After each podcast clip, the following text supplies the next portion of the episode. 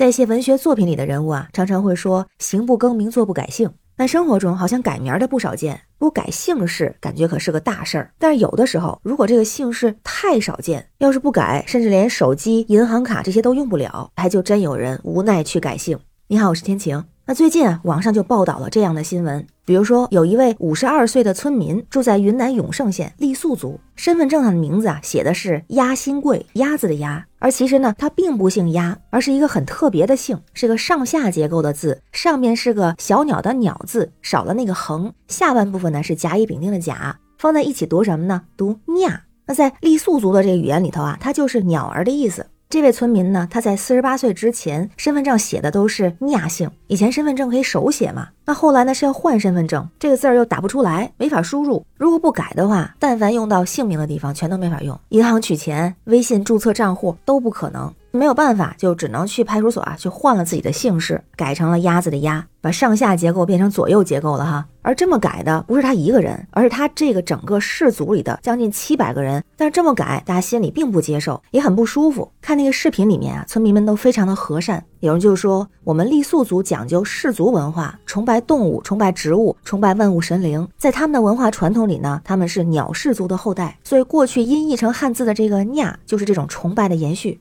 也有村民说，他们所在的这个村子啊，是距离云南丽江一百多公里的一个高山深处的一个小村庄，祖祖辈辈都姓 nha。如果是改成这个鸭子的鸭，那性质就完全变了。那也有的家庭呢，是妈妈不姓 nha，所以干脆就把孩子改成了妈妈的姓。而像厶这样的生僻字，其实还有很多。有个数字啊，比方说就在统一码万国码 Unicode 那个里边，拥有编码的汉字总数是九万八千零六十个，但是我们日常生活中用电脑、手机能够打出来的只有三万个左右。也就是说，在现在的数字时代，反而有百分之七十面临着失传的风险。还有，根据不完全统计，中国就有超过六千万的人名和大量的地名、古籍、方言里边包括生僻字。咱再看个字儿啊，跟地名有关。左边呢是一个贝壳的贝字，右边是一个竖钩，放在一起就像是那个原则的则少了右边立刀的那个竖。这个字呢，它本来读支，因为在山东潍坊奎文区有个地方就叫支耳庄，就是这个支字。那因为没有办法输入，所以一度是用那个原则的则去代替它。但对当地居民来说，则和支根本是字义不通，没有办法让族人的后代全面的去了解家乡，也没有任何的归属感。所以最终呢，用一个同音字来替换它了，用的是芝麻的之。而用在人名上，那尴尬的地方就会更多。之前媒体有很多的报道啊，比方说名字中有生僻字影响保研。姓氏生僻，银行存折被冻结等等。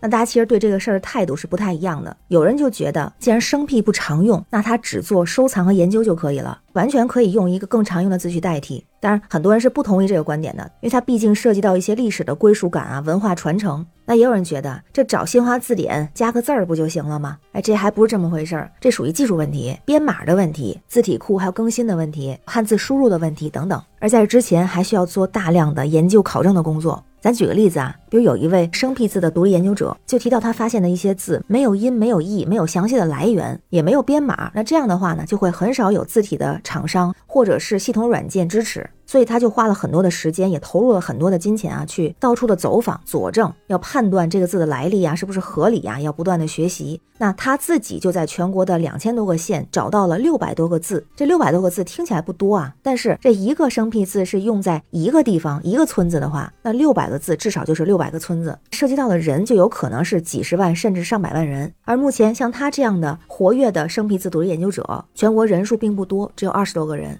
就他的工作这一环就需要付出很多。当然有好的消息，就说这样的工作也在不断的推进。比如说在去年的十一月，腾讯就联合工信部电子工业标准化研究所还有生态伙伴发起了汉字守护计划的公益行动。它设计了一个全链条，就包括针对姓名、地名、古籍中的生僻字，从征集到考证、赋码、扩容字库、自行设计，再到输入法适配和应用显示。那希望这一系列的流程可以真正的助力有顺利的进展。就像亚姓村子的村民说，如果能够打出这个字儿的话，希望立刻能够改回本来的姓氏。而现在也需要重焕生僻字在数字时代的功能作用和文化价值。那不知道在您身边有没有人名或者地名带生僻字的呀？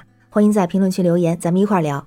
我是天晴，这里是雨过天晴，欢迎关注主播天晴。感谢您的订阅、点赞、留言和分享，感谢月票支持，也欢迎加入天晴的听友群。绿色软件汉语拼天晴下划线零二幺四，保护传统，传承文化。拜拜。